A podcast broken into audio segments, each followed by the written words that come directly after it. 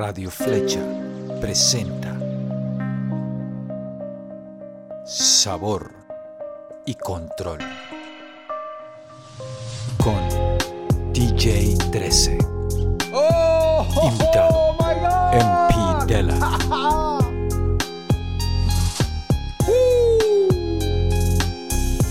Oh my God. G, G, G, G, G, dímelo, dímelo. Ahí como suena. El MP está en la casa, MPD. Dímelo. Oh my Ay, God, what? ¡Qué alma! ¡Qué alma! Oh my God, bienvenidos a Muchas, Sabor y muchas Control. gracias. Mucha alma en el flow. Yo soy DJ 13 Tony Armas, transmitiendo desde Los Ángeles, California. Esto es Sabor y Control Podcast. Y tengo a mi invitado aquí. Yo le digo MPDela. Ese es mi estilo, así como yo lo llamo. ¿Cómo estás, hermano? Bienvenido. De Argentina, directamente ¿Cómo aquí. está, hermano? Oh my God, qué track. Qué track, hermano. Qué beat. ¿Cómo me, cómo me llegó este track de, de vibrato, no? Se llama vibrato el, el disco. Big, Big Vibrato. Qué maravilla. Bienvenido a Sabor y Control, hermano. ¿Cómo estás? ¿Cómo te encuentras? Acá, hermano, estamos bien, estamos bien. Siempre trabajando, activando algo y ahora activando esta notita hermosa. Muchísimas gracias por la invitación, hermano. Oh my God. Villa me dijo, tienes que escuchar. Tienes que escuchar a MPD. Yo, what? Sí, tienes que escucharlo. Tienes que escucharlo, MPD. Y yo, what? Y, y entré y, y me tropiezo con esto. Oh, oh my God, Latinoamérica, respóndeme. Y bueno, qué maravilla de beat, man. Eso se llama Big Boy. Es parte de esa, de esa, Exacto. de ese EP, ¿no? Eh, bienvenido al Sabor y Control, eh, directamente de Buenos Aires y conexión con Los Ángeles. Eh, preséntate, por favor, primero que nada. ¿Qué tal, hermano? Eh, yo soy Empidela de la Conexión Real. Bueno, eh, eh, como se escribe también, ¿no? MP Dela. Eh, el nombre nace de que yo mm, hago shows en vivo en el MPD Oh, ok. como beatmaker de la Conexión Real. El que le da la pela al MPD. Correcto. Claro. Así mismo, hermano, así mismo. Ah, qué bien, qué bien. Bueno, bienvenido, qué bien. Estábamos, estaba muy pendiente de poder hablar contigo y que nos comentaras un poco sobre esta producción. Sé que acabas de soltar algo también en el canal de YouTube, ¿no? Hace poco. Exacto, hermano. Mm, Claro, no solamente hago instrumentales, aparte de producir a mis compañeros, también tengo la, la gracia de poder agarrar y, escribir lo que siento y poder expresárselo a la gente. Ya hace un tiempo venía practicando lo que es ser en sí y hoy en día podemos profesionalizarlo y lanzarlo de una manera más organizada y cada vez más progresante. Mm, qué interesante. Y háblanos un poco como eh, del crew que formas parte, del colectivo que formas parte, un poco, háblanos un poco de eso. Sí, hermano. Eh, yo soy de la Conexión Real, que es un grupo eh, integrado por cinco raperos. Yo como beatmaker y el DJ Destroy en las tornamesas. Escrachando. Claro, haciendo buenísimo, scratch. Buenísimo. Y mm, Es un ¿Cuándo? grupo. Es un grupo que ya viene sonando hace mucho tiempo en Argentina. Formó como parte de un crecimiento importante en la cultura hip hop. Eh, y bueno, hoy en día seguimos estando activos eh, desde hace ya 10 años. mm, Y ¿qué fue, qué fue cuando la verdad que fue cuando comenzaste? ¿Hace 10 años más o menos o mucho más? Y yo empecé a hacer beats hace unos 13 años ya. Mm, Cuéntame cómo fue ese camino, ese inicio. Yo, primeramente, eh, empecé haciendo unos mix de, de música que se escuchaba en mi barrio, pero siempre me gustó el, el hip hop desde chico, el rap, y lo que pude conocer de, de las mezclas de música festivas, como la cumbia, eh, también pude conocer eh, la manera de, de encontrarme con, con, los instrumentales, ¿viste? Sí. Conocí el, el Fruity Loops. Claro. Y, y, me lancé directamente a hacer instrumentales. Me, fue como un amor a primera vista. Me interné desde chico y enfermarme directamente a las pistas, sí, no paraba un día. Wow. Conocí un tutorial donde explicaba cómo poder samplear. Yo ya más o menos tenía mm, visto lo que eran las frecuencias de, del sonido, ¿no? De cada canción. Fue solamente cuestión de poder empezar con uno, después hacer otro, otro, otro, otro, hasta poder agarrar la magia y poder sonar como mucha, muchos productores que yo ya iba escuchando. Como quieres, más o menos.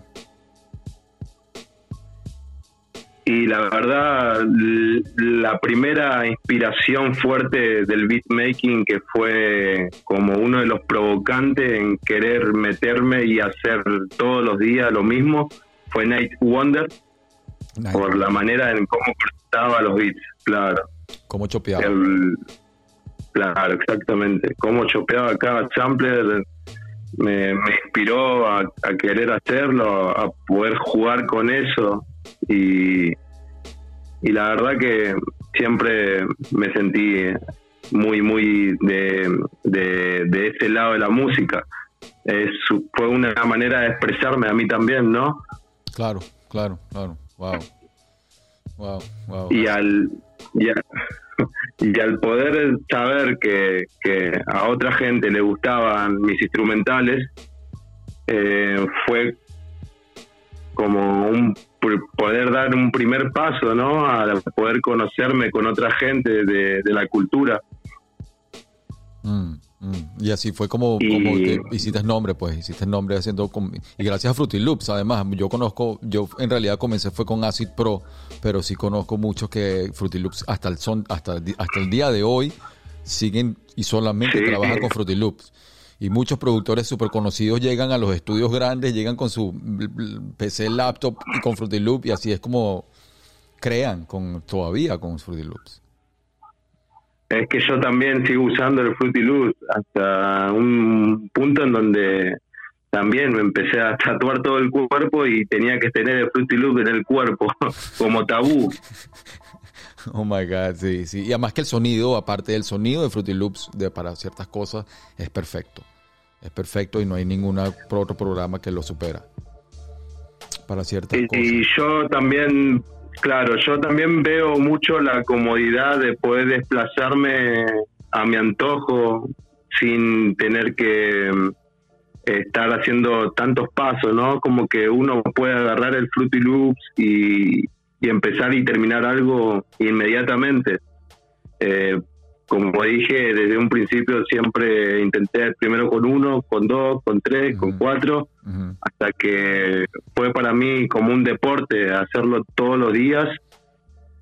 Capaz, ah, hubo momentos que ya no me importaba la secundaria, me quedaba en mi casa haciendo beats todo el día Wow, así me, yo conozco. sí. y bueno, Así es, así es.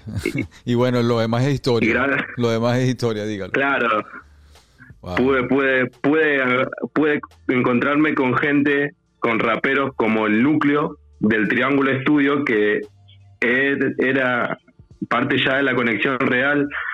Él, él me, me conoció yo con 16 años, ya tres años de, de beat making Wow. y, y la verdad que fue, fue una locura Y fue una locura poder este, eh, trabajar con ellos porque ellos ya, ya venían sonando bien en, en el país Mm, y, y que ellos pudieran aceptar mi trabajo eh, ascenso yo también ti. acepté el compromiso. Claro, yo acepté el compromiso de poder ponerme a la altura de ellos. Mm. Fue un reto, fue un reto y te superaste y, y- y te sub- subiste para las expectativas y lo, lo- lo lograste. Subiste de nivel. Exacto, hermano. Hoy en día seguimos usando el FL como si fuera una guitarra, ¿viste? Cuando uno agarra su primera guitarra, Sí. bueno, yo no, no tenía el presupuesto como para una guitarra, así que eh, usé el FL toda mi vida. De una manera FL. quería hacer música. Eh, igual fue mi caso, igual fue mi caso. En el momento que conocí em, lo que hacía Acid Pro con los loops y la manera de loopear y samplear y, y- y además em, eh, tocar batería, pero simplemente tocar batería con el, con el mouse era algo que para mí era perfecto porque no tenía el ritmo para tocar, ni, ni tengo el ritmo para tocar los pads. Entonces por- para mí Acid funcionó muy bien y, y así logré hacer música y crear todo un, todo un universo pues musical. Y a veces como que es cuestión de conseguir el software indicado que es el que te porque hay muchos entonces no hay como uno muy difícil. muchos. tienes que conseguir el que el que es para ti. Y te, y te viste en ese momento yo- ajá dime dime. Nada, lo que quería decir es que como en un principio yo encontré un, un tutorial y el tutorial usaba FL Studio, entonces Mm, dije, tengo que empezar con el FL Studio, entonces claro agarré, seguí la regla del tutorial, hice mi primer beat y después me, me- me fui naturalizando con él. Mm, Lo fui haciendo siempre, fui conociendo, tocando, ¿no? Porque tampoco es que sabía mucho el idioma del, del, del DAW.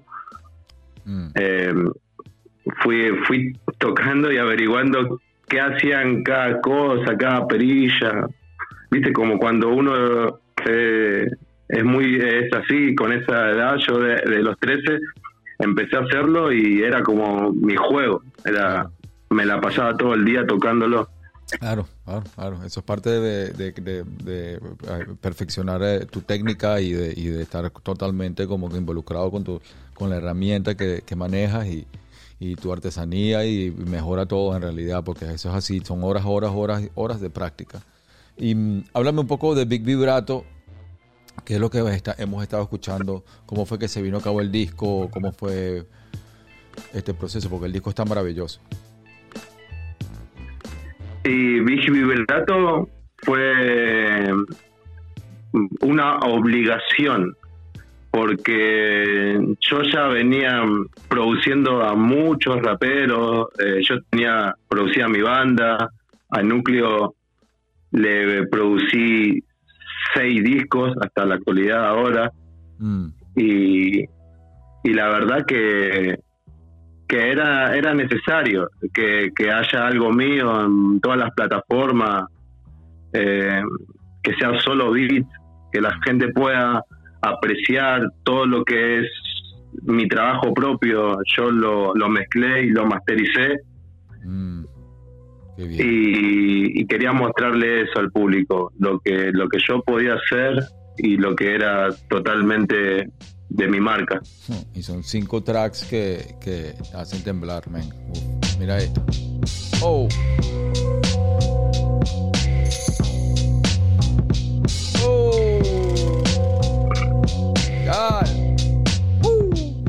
Háblame de ese track más o menos, em, algún dato sobre ese track, ese, alguna anécdota o algún secreto sobre, sobre ese baseline.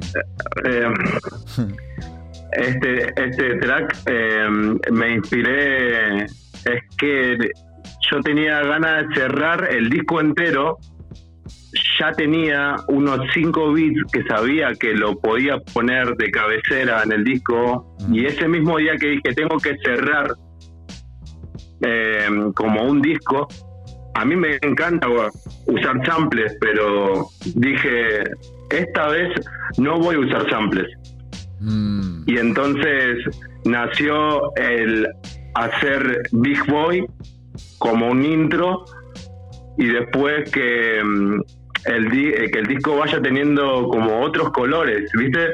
Y este fue uno de los, uno de los colores que se me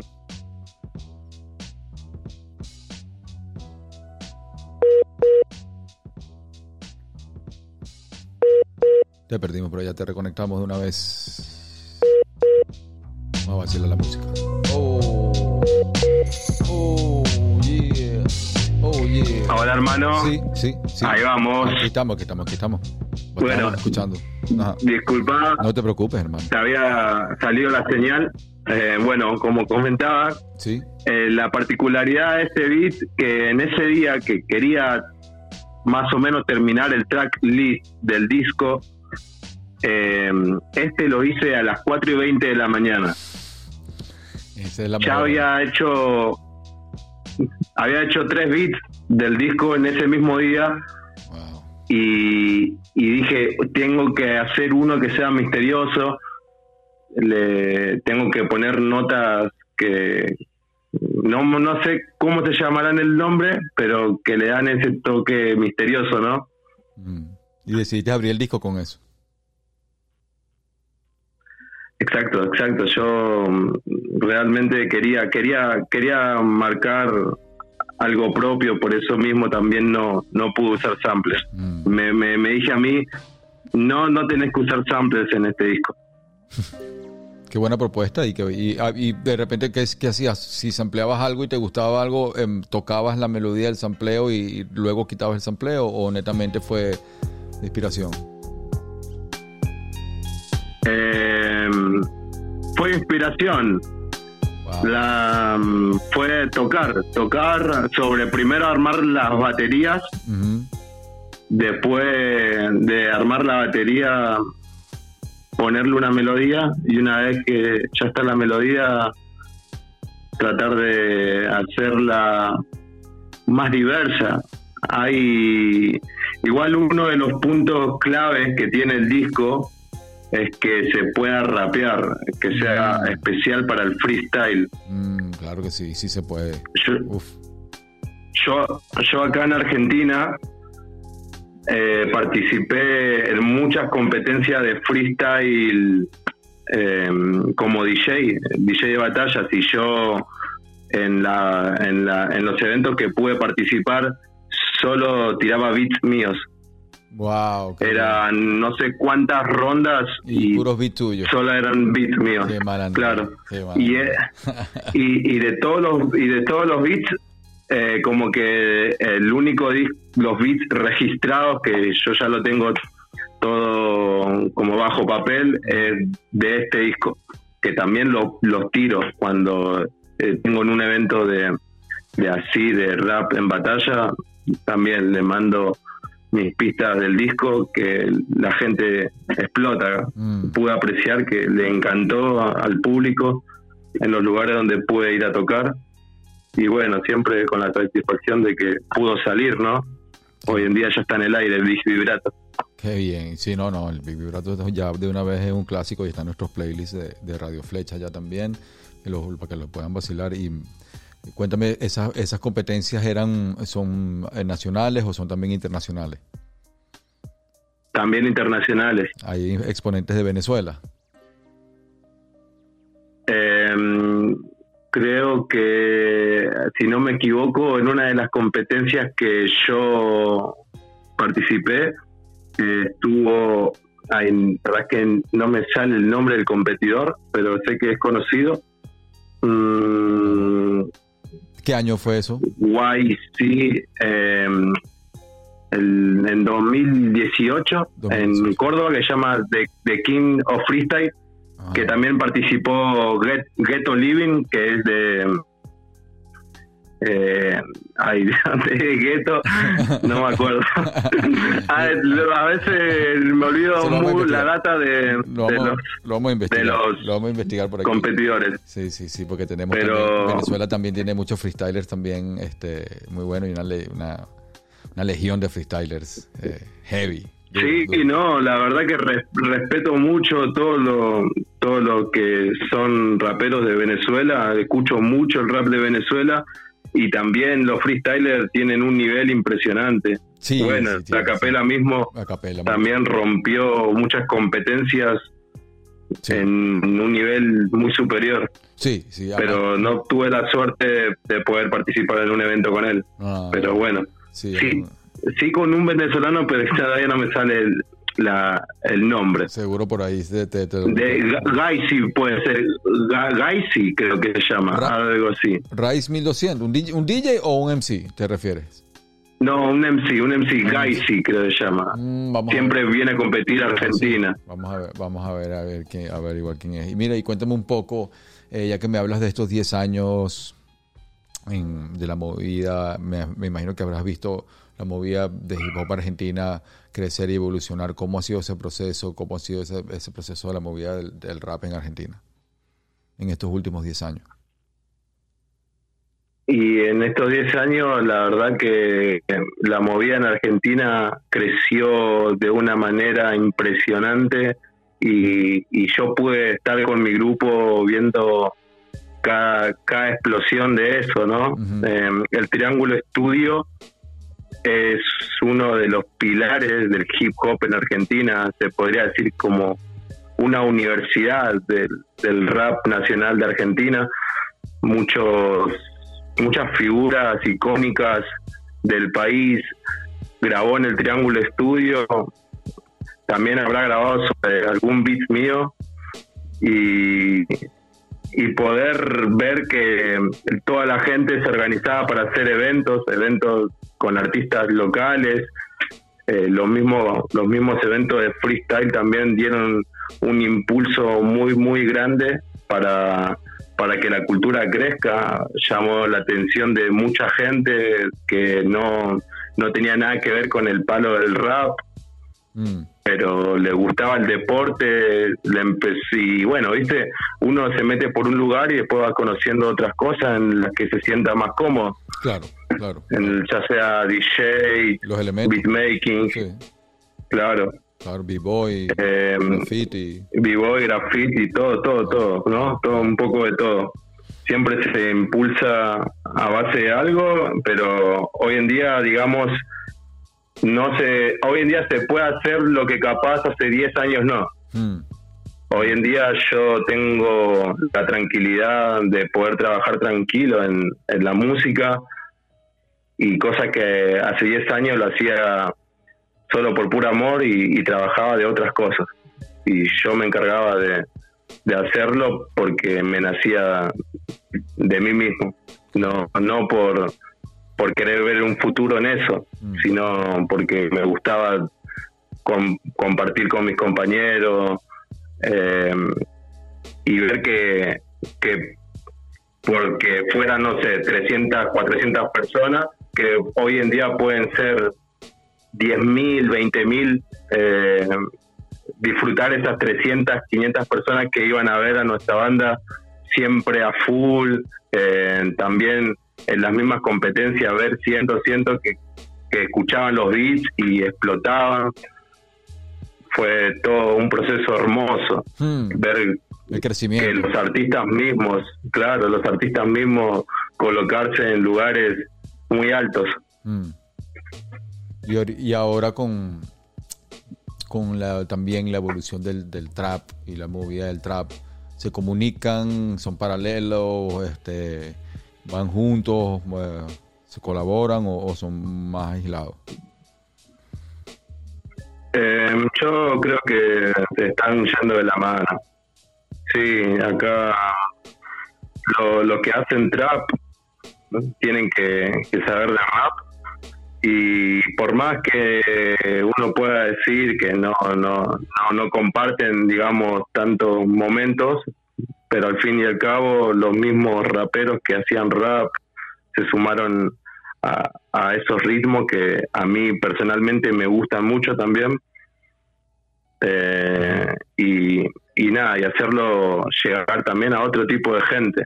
Mm. Gente que escucha trap, también por algún lado siempre le entra información del rap, de la gente que se está moviendo, de los eventos Mm. Los eventos que organizan capaz eh, los traps eh, puede ser de alguna empresa pero hay muchos eventos que lo hacían gente de rap que también se meten artistas de trap Mm. Entonces, entonces sí hay como hay, hay, hay muchos puentes entre uno y otro entonces. sí sí sí Eh, es como que van de la mano. Y comparten público también. Pero- Comparten audiencia. Sí, eh, sí, eh, es que mm, como que no, no, no hay división por una cuestión de que los mismos artistas traperos le tienen mucho respeto a, a los raperos y los y lo que se podría decir que, que acá hacen trap y están colocados en una manera que lo escuchan de muchos países empezaron con el rap o con el freestyle y bueno, eso es cultura y, y, lo- y los pibes saben cómo nació todo, quiénes éramos, lo que lo que era- estaban en un principio. Claro. Lo que comenzaron. Igual el hip hop en Argentina eh, nació como en los 80, pero igual eh, como que hasta mm, tres o cuatro años atrás no, no, no era, era como leve. Después del 2016, 2017, 2018, 2019 fue una explosión a- al mil por ciento. Mm. ¿Y cómo, qué, qué banda se considera como banda pionera del, del hip hop en Argentina? y Sindicato Argentino del El Hip Hop. sindicato, el eso fue lo que pensaba, el sindicato. Ok. Pero el sindicato, Eh, el sindicato ya es para finales de los 90, ¿no? Si no me equivoco. Claro, claro. Eh, bandas de los 80 capaz que no había, pero sí había cultura hip hop. Eh, estaba, estaba el breaking, Mm. se juntaban, Igual que en ya Venezuela. venían trayendo En Venezuela información. también. Sí, sí, sí, es verdad. Había, eh, eh, primero evolucionó mucho la cultura del, del tanto del graffiti como del breakdance antes de, de evolucionar la de la del, la del rap como tal. Eh, en Venezuela también pasó lo mismo. Desde los 80 este, los b-boys estaban en Venezuela ya activados y eh, bailando breakdance y eso. Pero el rap eh, comenzó ya para, para los 90.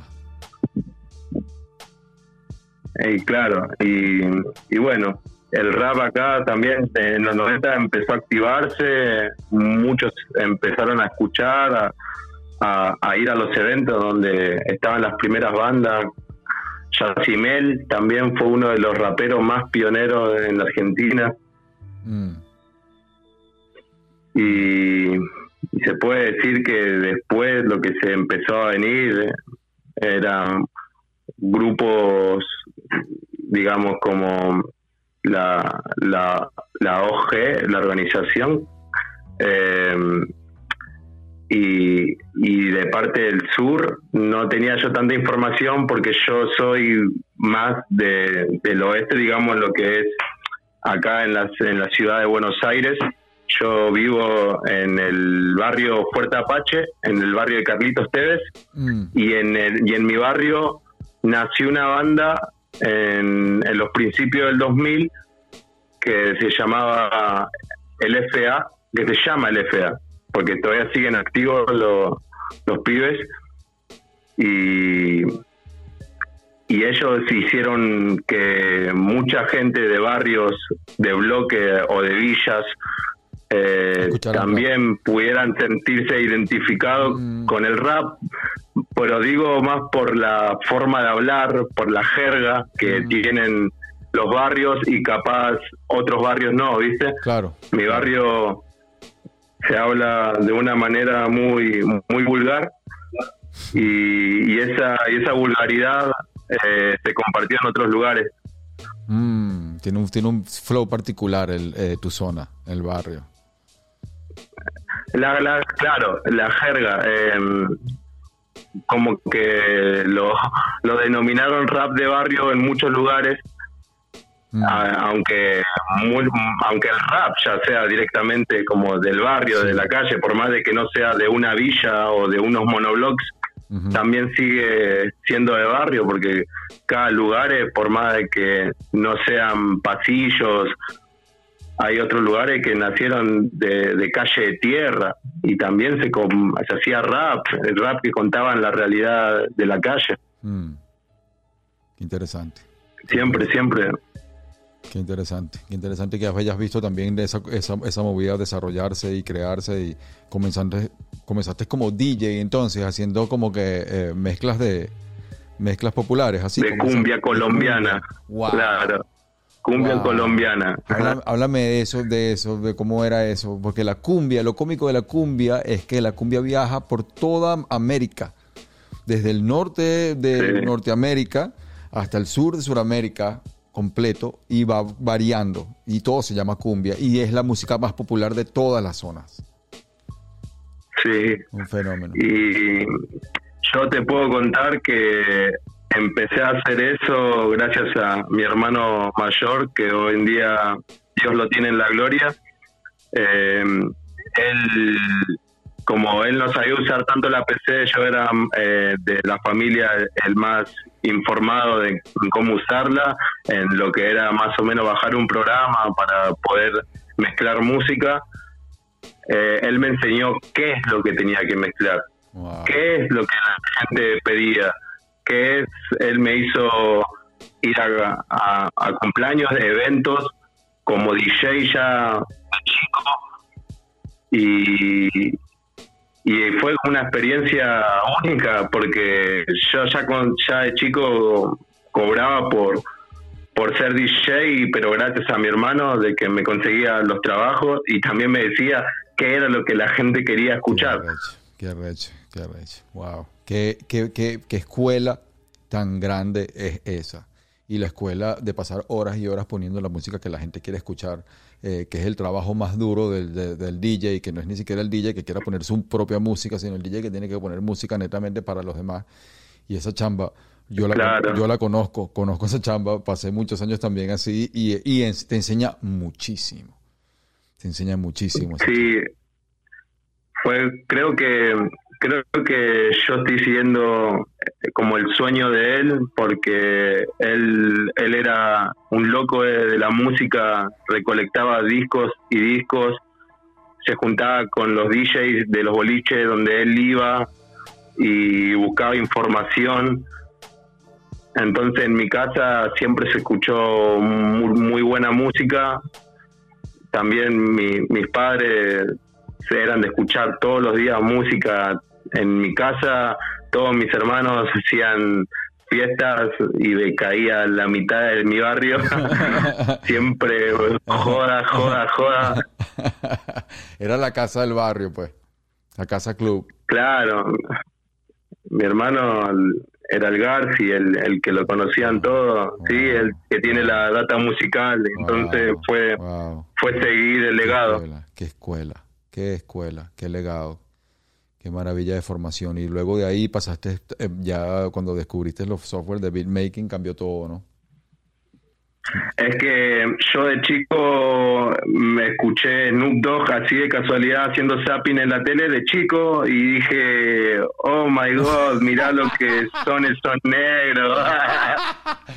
Yo también, cuando vi Snoop Dogg y Dogg por primera vez, yo dije, what? Oh my God, ¿quién es este persona de, de qué planeta llegó este esta persona? Además que el primer video que vi fue, eh, creo que fue, bueno, qui- quizás vi el de The Chronic primero alguna vez, pero el que vi bien fue el de What's My Name, de su disco Doggy Style. Dije, what the fuck is this? Claro, yo lo vi con mi hermano, tengo un hermano que, que es el que me sigue un- como un hermano de dos años mayor que yo, Mm, eh, que nos pasábamos siempre mirando tele hasta la madrugada y, y nos haciendo así, mirando, nos cruzamos con MTV, con Snoop Dogg y fue, me empezamos a mirar y esperar a tal hora donde pasaban rap.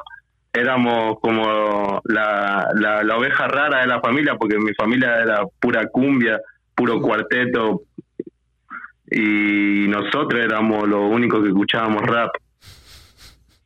¿Y eh, que- guardas alguna herencia de esa, de esa, de esa cumbia, de esa música súper popular? ¿Guardas alguna, no sé, alguna enseñanza de esa música o algo que todavía hasta el día de hoy aplicas o, o tienes alguna, de- Sí, no sé? yo me sigo informando. Yo tengo los últimos temas de cumbia acá. Yeah, en mi barrio se me conoce como que yo soy el que tiene los últimos temas, los nuevos hits.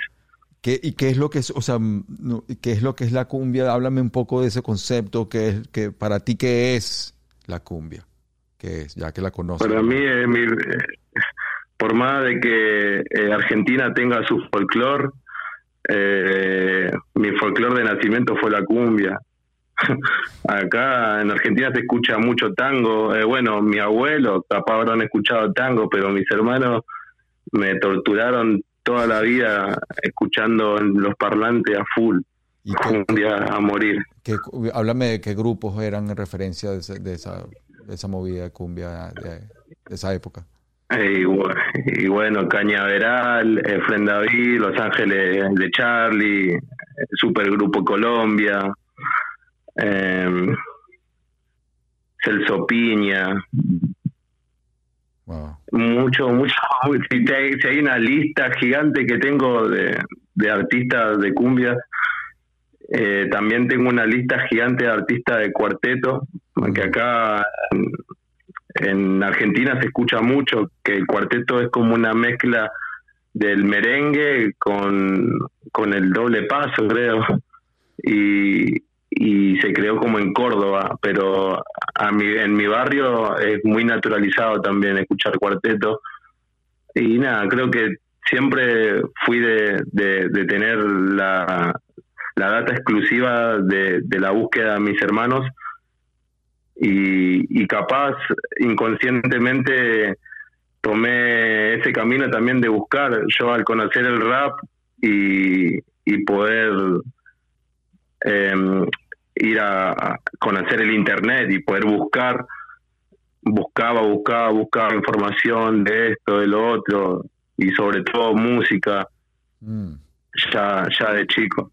Qué maravilla, qué, qué, qué, mm, formación tan ecléctica, tan diferente, y, que me imagino que te hace mucho un artista mucho más integral, más informado, con una visión mucho más amplia, este, como que ha sido cultivado eso desde chamo y eso creo que crea un artista mucho más, más, más resiliente. Diverso. Más diverso, exactamente. Hay un tema que quiero sonar que se llama Vida Sonámbula, que es un video, pero queremos sonar el track. Eh, ¿Podemos sonar un momento para escucharlo? ¿Se puede? Por favor. Vaya. Por favor. A ver, a ver. Vida Sonámbula. Oh.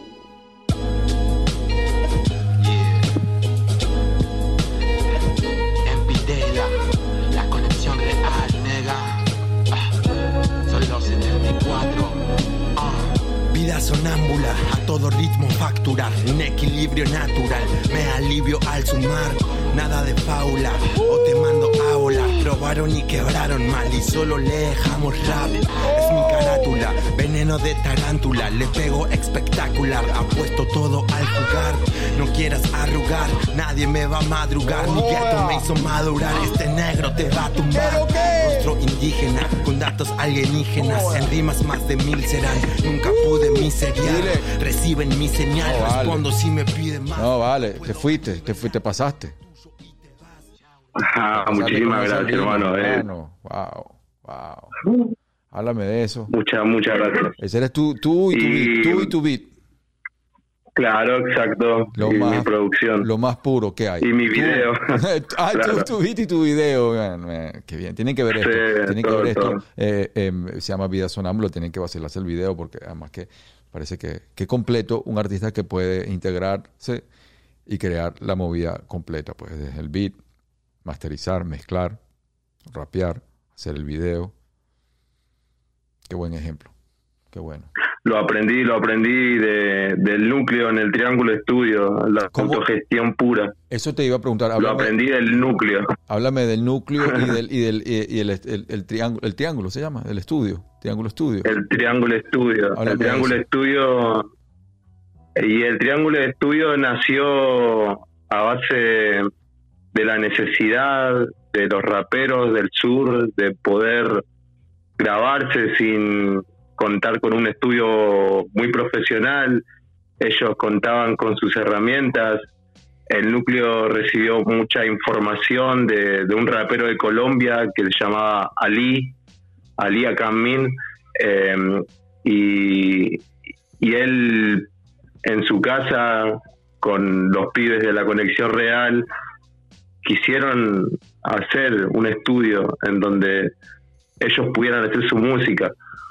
Empezaron con poco, pero eso poco hizo contagiar a otros a, a que vayan al Triángulo Estudio, otros raperos que así mismo se cruzaban en eventos importantes de- del rap en ese entonces.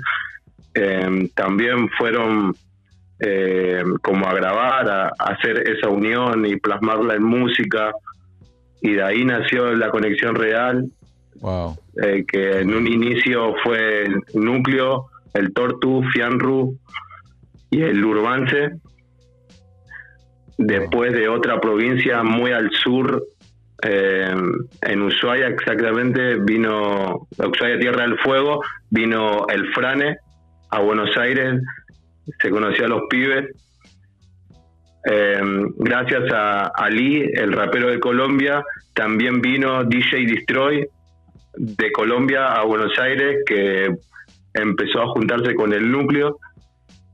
Y yo, gracias a unos amigos del Fuerte Apache, me, me llegó material del núcleo y yo tenía ganas de, de mostrarle lo que yo estaba haciendo porque a mí me gustaba lo que él hacía Wow.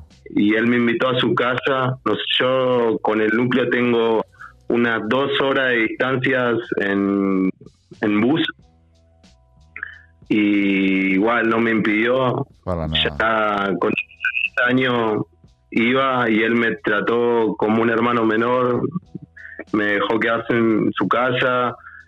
Mm, Él ya venía haciendo su tercer disco y, y yo pude ver cómo, cómo, cómo era ese proceso, ¿no? De, de meterle seriedad, de ir con otra gente a que te hagan video, el arte de tapa, ver que, que tenía su estudio organizado con monitores planos.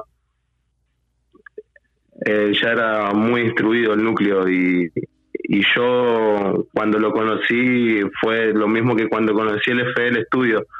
Me interné, me interné en el Triángulo Estudio. Qué arrecho. Qué bien. Que, y fue como comenzó el movimiento y fue, un forjador de, la movida entonces por allá. Claro, eh, el Triángulo Estudio eh, con los pibes que, que, iban de las competencias que eran primeras del sur, iban todos al Triángulo Estudio y pude conocer a todos los raperos y esos mismos raperos armaban otros eventos, capaz en capital, en la capital de Buenos Aires y en la capital de Buenos Aires empezaron a hacer eventos que contagiaban a otros. En ese entonces ya también estaba la Red Bull eh, y fue creciendo, ¿no? Eh, los artistas fueron apareciendo, muchos artistas que del freestyle, íconos del freestyle, eh, salieron como del Triángulo Estudio, de, de la unión de los raperos, de compartirse flows, palabras, técnicas. En el Triángulo Estudio, hacer freestyle es como tomar mates. Mm. Mm, mm. Es parte de la misma, Y es la entonces, misma cosa. Entiendo. claro, Mm. yo de ahí también aprendí a hacer freestyle y a, po- y a poder ver, apreciar cómo ellos contaban sus vidas, sus, sus vivencias y dije yo también puedo contar lo mío. Mm. Yo quería y tenía ahí la necesidad de hacerlo. ¿Y tu zona, tu zona, tu barrio se llama Fuerte Apache? En mi barrio se llama el Fuerte Apache, sí. Fuerte Apache. Wow. Qué buen nombre, hermano. Qué buen nombre. Saludos a toda la gente del Fuerte Apache que está escuchando ahorita. Qué, qué bien, qué bien. Y háblame, cuando eres DJ de batallas, de freestyle, ¿qué es lo primero que tienes que tener en mente cuando estás ahí en la tarima? Em, que, que los mejores beats tienen que ir al principio,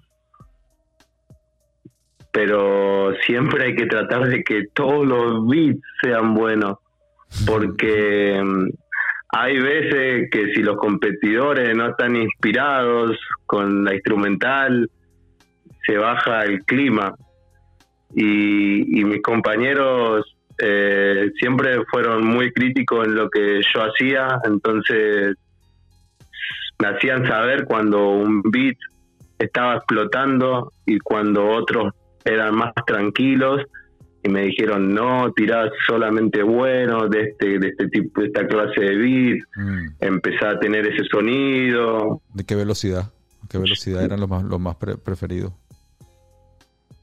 y se puede decir que de, de 84 a 93 Ah. BMP de, de- en ese tempo Mm. no de, de 84 a 94 BMP como de esos todos tempos Ujú. siempre capaz encontrás alguna fórmula para que explote todo Mm, ya sea lento, pero si ese lento lo hace bien pesado, mm, los pibes se van a reservar. mm. Siempre tiene que ser como los sonidos que le metes al, a la instrumental. No es lo mismo escuchar algo con un Rhodes eh, o algo que tenga unas melodías medio en tono mayor, digamos, que escuchar trompetas que van clavadas cuadradamente como la gente quiere para alzar y bajar las manos y gritar Mm. what, Mm. what, rompanse en todo, rompanse todo. Las trompetas, las trompetas tienen esa, esa vaina que hace que la vaina, y aparte las trompetas hacen como que aquí viene el emperador, aquí viene el rey, las trompetas son las que preparan la movida. Exacto. Y, y también aprendí, ¿no? Viendo otras competencias, capaz, algunas cosas que no me gustaban que pasaban los DJ y como que hay gustos que unos en, en esos casos de, de eventos como que se lo tiene que, que guardar, ¿viste? Yo tengo muchos gustos, me gusta mucho Jay Dilla, me gusta mucho Night Wonder, yo empecé con Night Wonder, Sí. pero el estilo para la batalla no era ese Mm, el estilo que, que, que se buscaba era el mismo que cuando yo ponía una instrumental en el Triángulo Estudio y todos se ponían a hacer freestyle, eh, como que era esa la clave. boom bap. Boom bap, boom bap, boom bap, pero del del, del que te hace del que te ha- del que te hacen hacer rapear claro no sé cómo explicarlo Sí, ¿viste? sí, sí, no, es que estaba hablando con otro otro beatmaker en otro podcast, eh, con, con, con Crash Diga, y, y eh, comencé la entrevista con un beat que había hecho, que le dije, este beat que pusiste, lo pueden escuchar en el podcast de Crash Diga, que por cierto vive en Argentina también, es venezolano, eh, este beat vuelve loco a la gente para freestylear. O sea, porque hay algo en el sampleo, en los sonidos, hay algo como que hay un tono ahí que, que hace que eh, te saca las palabras, te las saca, te las saca. O sea, no hace falta ni que, ni que pensar en palabras, sino de una vez ya estás freestyleando. Y hay ciertos beats, ciertos sonidos, me imagino, no sé, habría que estudiar exactamente cuál, qué es, pero es hubo una, un dribble ahí, un flow que hace que el freestyle salga solo. Claro, eso lo, aprendí mu- mucho gracias a, tener el oído, eh, como la, el poder aceptar las críticas de demás, ser abierto y entender que algunas cosas son personales que se escuchan lindas y hay otras cosas que son para rapear y que suenen como muy muy gol- muy golpeante, Y claro, para levantar. Para levantar, para levantar, sí. Como DJ tienes que también, eso por eso también te preguntaba, como DJ tienes como que eh, de una competencia tienes como que leer el público, porque estás, estás en- entreteniendo al público también, estás creando un evento que al mismo tiempo están batallando y tienes que como que mantener ese balance ahí. Por eso pregunto. Y igual hoy en día, cuando eh, estoy en una competencia, ya no son las mismas competencias de antes. Hoy en día, si no hay beat de trap, no, no, no es una competencia completa, ¿viste? ¿Y que escogen, eh, eh, le dan para escoger eh, eh, trap o, o boom bap o, o- o te- lo que te lancen? ¿Cómo es?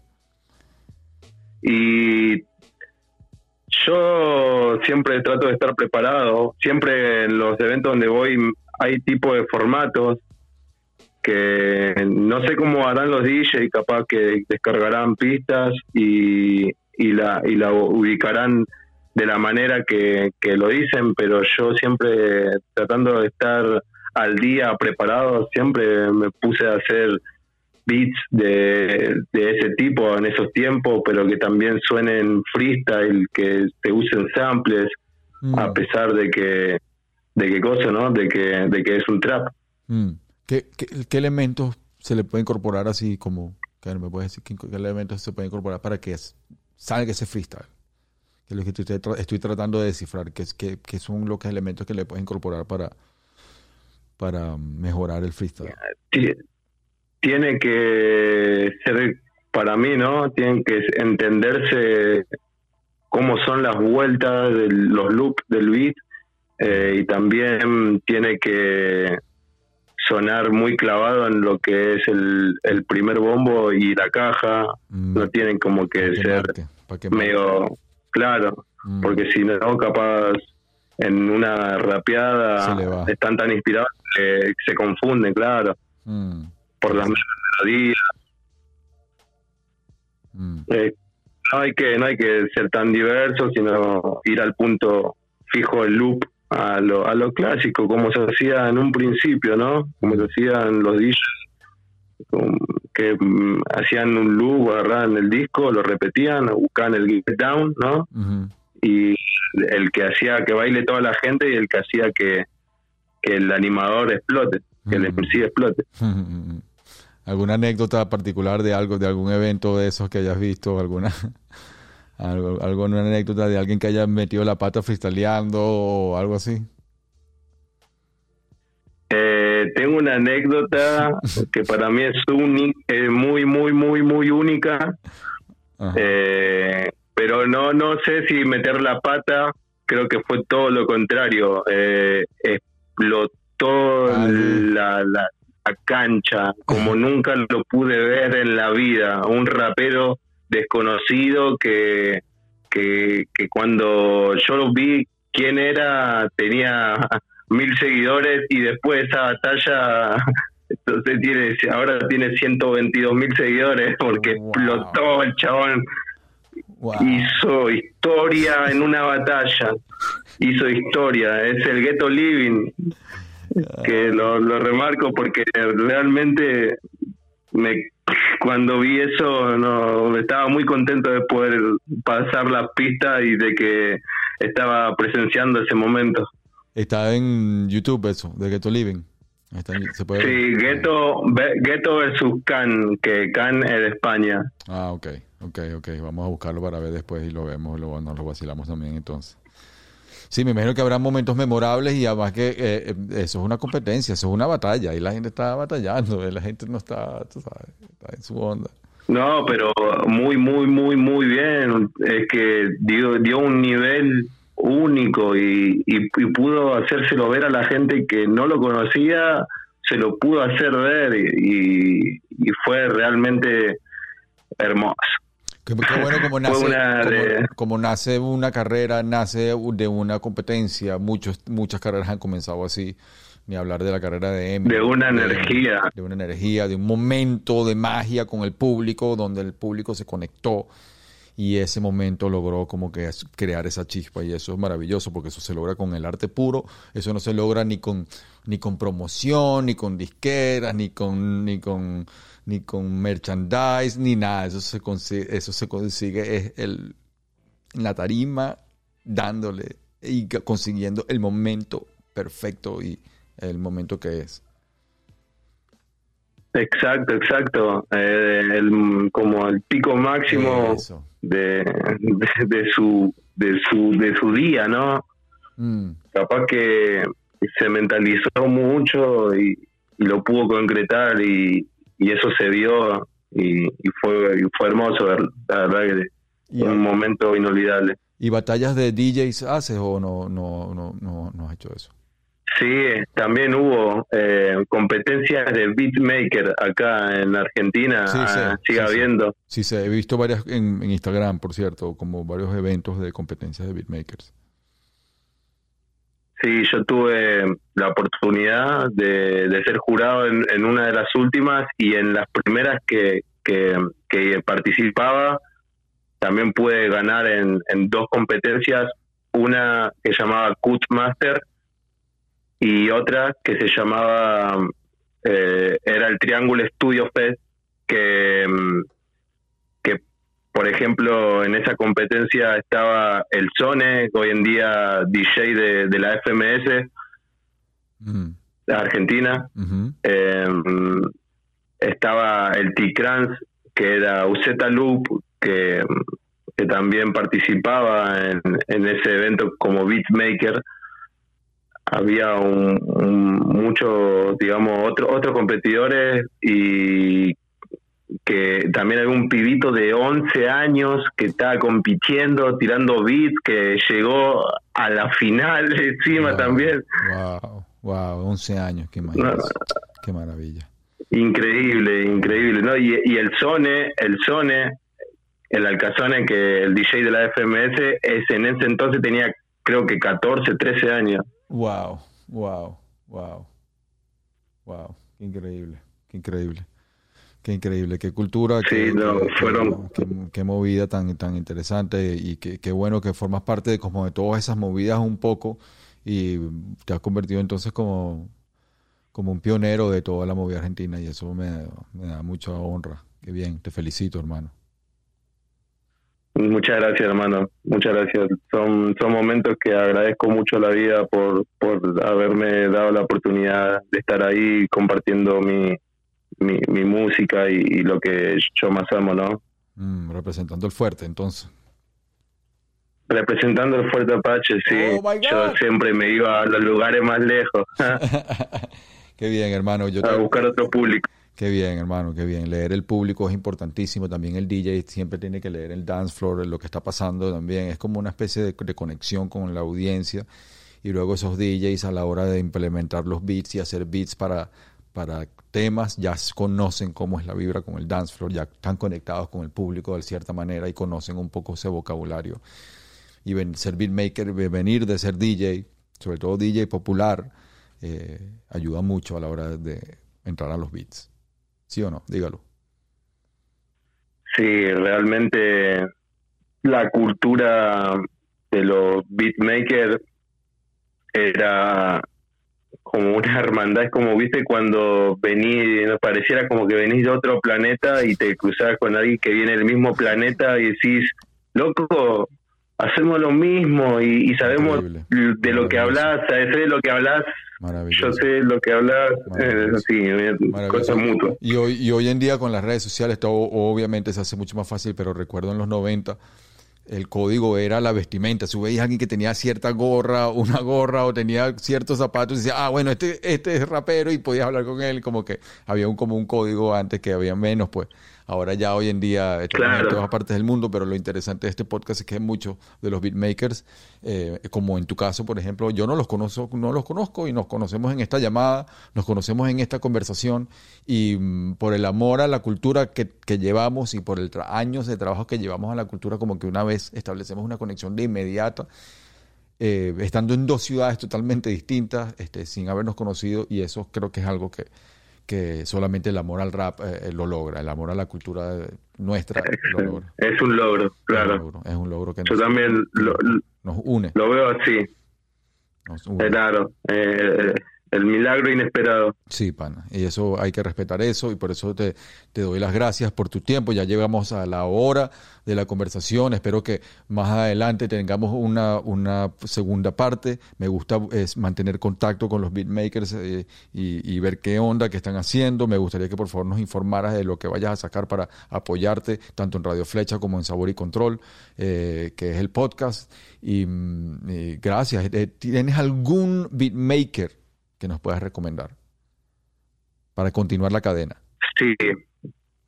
Dímelo. Eh, recomiendo mucho al, al Sone, el DJ de la FMS. Sone es. Alcazone. ¿Cómo, cómo eh, es, es, es, con Z? Son, son.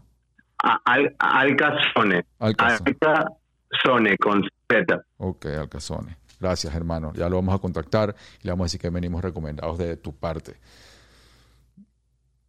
De una, se va a poner muy contento porque eh, esto eh, es muy bueno que, que ustedes puedan darle espacio a, esto y que la gente pueda informarse sobre las cosas que lo ve desde un lado de un beatmaker que, que estuvo aportando desde, los, desde los otros lados, ¿no? Que, que es uno aparte siendo rapero, dando la cara, los que Mm. están detrás poniendo la música de fondo eh, te cuentan otro punto de vista, que cuentan lo mismo, pero con algo más, más detallado, es ese, esa distinción que hace que otro capaz se sienta identificado también al, al también hacer música, ¿no? Mm. Muchos músicos pu- pudieron sentirse identificados con el rap gracias a los beatmakers Ujú. que, que compartían información musical, Los que tenían la entonces, data. Los que tenían la verdadera data. claro. Los que manejan la data. Claro, mu- mu- muchos músicos de otros géneros se sintieron atraídos a- hacia la cultura hip hop también gracias a los beatmakers Ujú. que, que compartían eso, compartían ese lado de, de informarse, de, de hacer música, aprender cómo usar lo- lo- los programas Mm. Y compartir, compartir. Lo importante es compartir, que es lo más precioso que tiene el hip hop. Así es, hermano. Amén. Amén por tus palabras. Gracias por tu tiempo, gracias por tu humildad, gracias por tu sabiduría, por contribuir a Sabor y Control Podcast. Y aquí estás bienvenido siempre eh, para una segunda parte. Eh, quedamos muy contentos eh, con tu conversación y con tus ideas y con, de verdad que nos inspiras mucho, aparte con tu música. Y con eso es que vamos a cerrar. Gracias, hermano, te lo agradezco. Muchas gracias a vos, hermanito. Eh, muy bueno. bueno, con esta nos vamos, hermano. Em, vamos a darle por aquí. Gracias, hermano. Te lo agradezco. Nos vamos con esta. En Videla, oh, de Buenos Aires. Del Fuerte Apache, sí, del Fuerte Apache, representando como es. Esto fue Sabor y Control, gracias hermano, te queremos. Y mil bendiciones para ti, MPD. Vida sonámbula, a todo ritmo facturar, un equilibrio natural, Dile. me alivio al sumar. Gracias, Nada mi gente. Faula, o te Yo soy DJ 13 Tony aula, Armas, robaron y representando el flow de Venezuela para el mundo. rap. Es mi Sabor Control Podcast, veneno de tarántula, le pego espectacular. dejamos con esto. Gracias, mi gente, los quiero. jugar. No Respeto. quieres arrugar, nadie Latinoamérica me va a arriba, siempre, me hizo madurar, este negro te va a tumbar. Rostro indígena, con datos alienígenas, en rimas más de mil serán. Nunca pude miseriar, reciben mi señal, respondo si me piden más. Lo puedo anivelar, te doy lo tuyo y te vas. No te va a importar mi life pobre, tiro data likes, no when el beat me da power. Cortar sample, lo siento como pelar cobre. Con esto mi hija come, espero que reacciones. La parto si querés, te pienso como Arquímedes. Reconozco tu Radio interés Flecha y la flaqueas ni presenta. me ves. No tengo límites, con este disco escribí tres Sabor que a tu y control. nitidez.